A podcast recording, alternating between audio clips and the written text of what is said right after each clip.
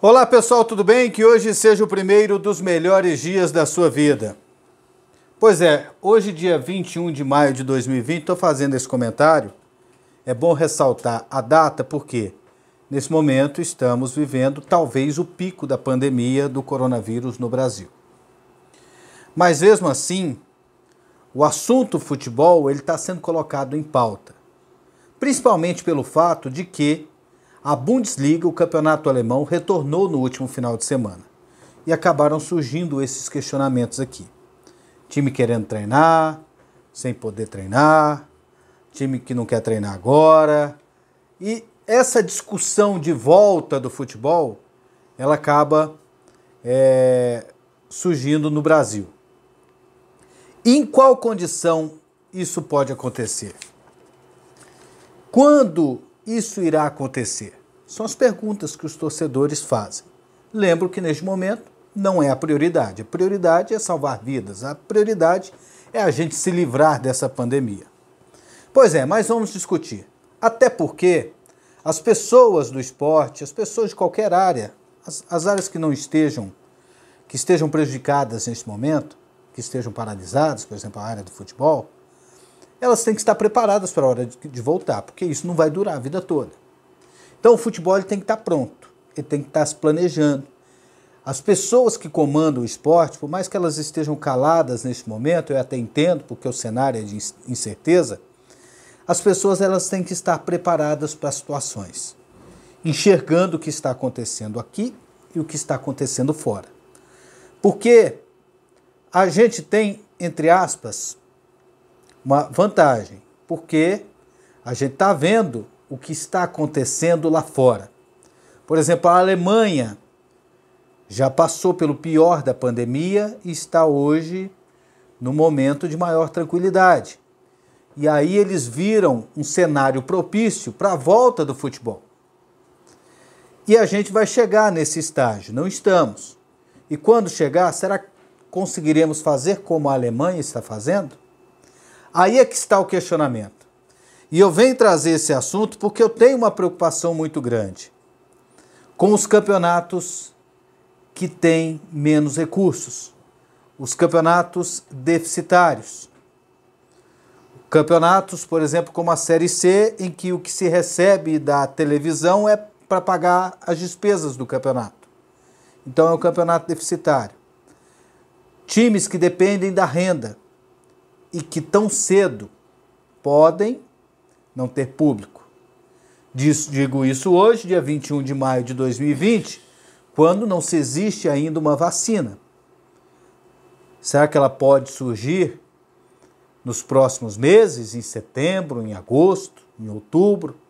Se houver uma vacina, tudo vai voltar ao normal. Mas enquanto isso, a gente vai conviver com alguns protocolos de segurança. E no futebol, se a gente for olhar o exemplo do futebol alemão, não é uma coisa fácil de se aplicar aqui no Brasil.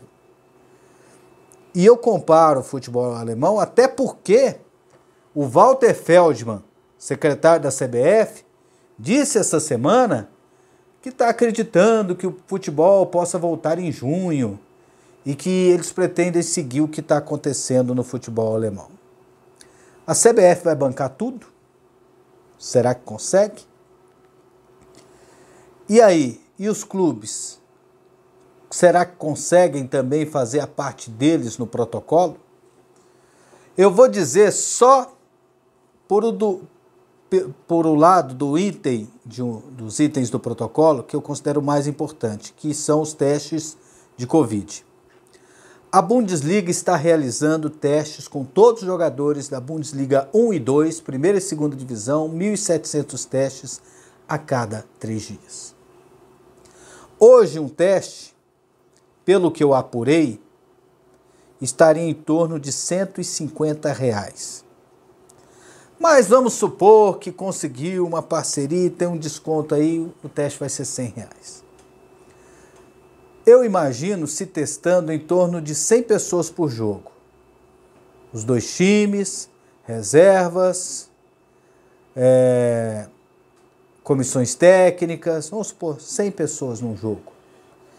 Então, custaria cada teste 100 reais, 10 mil reais por jogo. Cada rodada, por exemplo, da Série A seria 100 mil reais. Ok?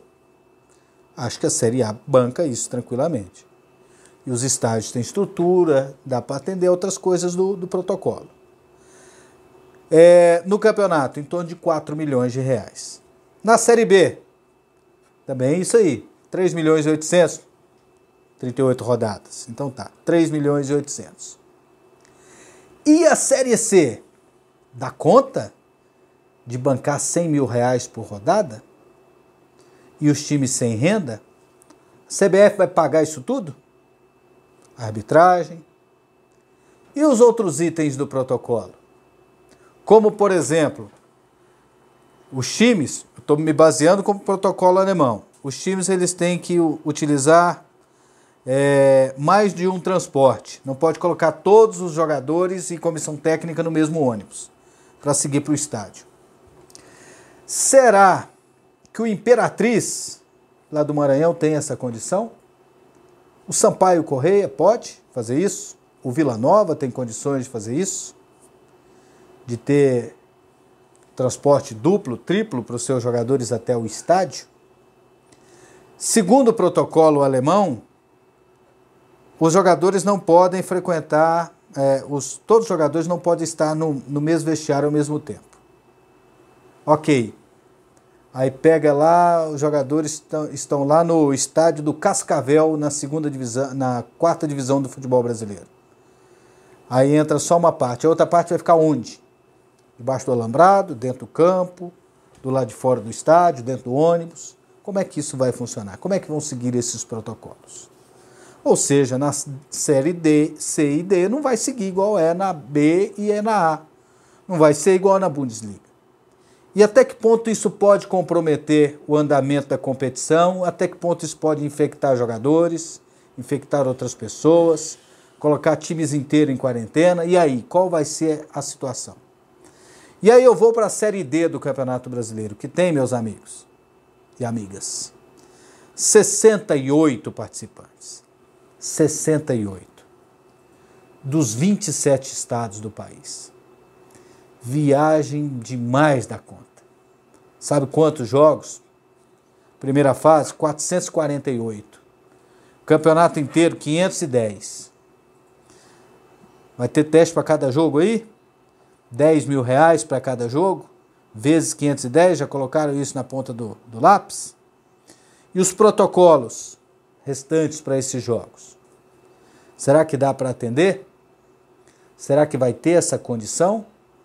Pós-pandemia, como está hoje na Alemanha? E os campeonatos estaduais? Goiano, por exemplo, vai ter essa condição? Campeonato Paraibano vai poder prosseguir?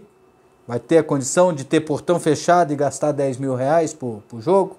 Federação local vai ter esse dinheiro? Ou a CBF vai bancar tudo?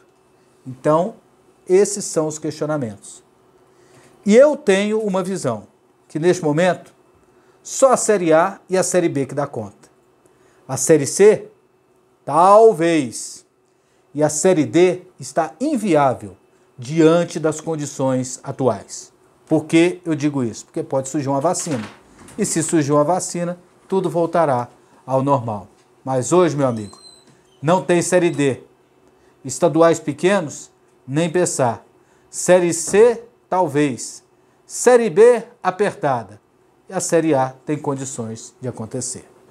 No momento que a pandemia deixar.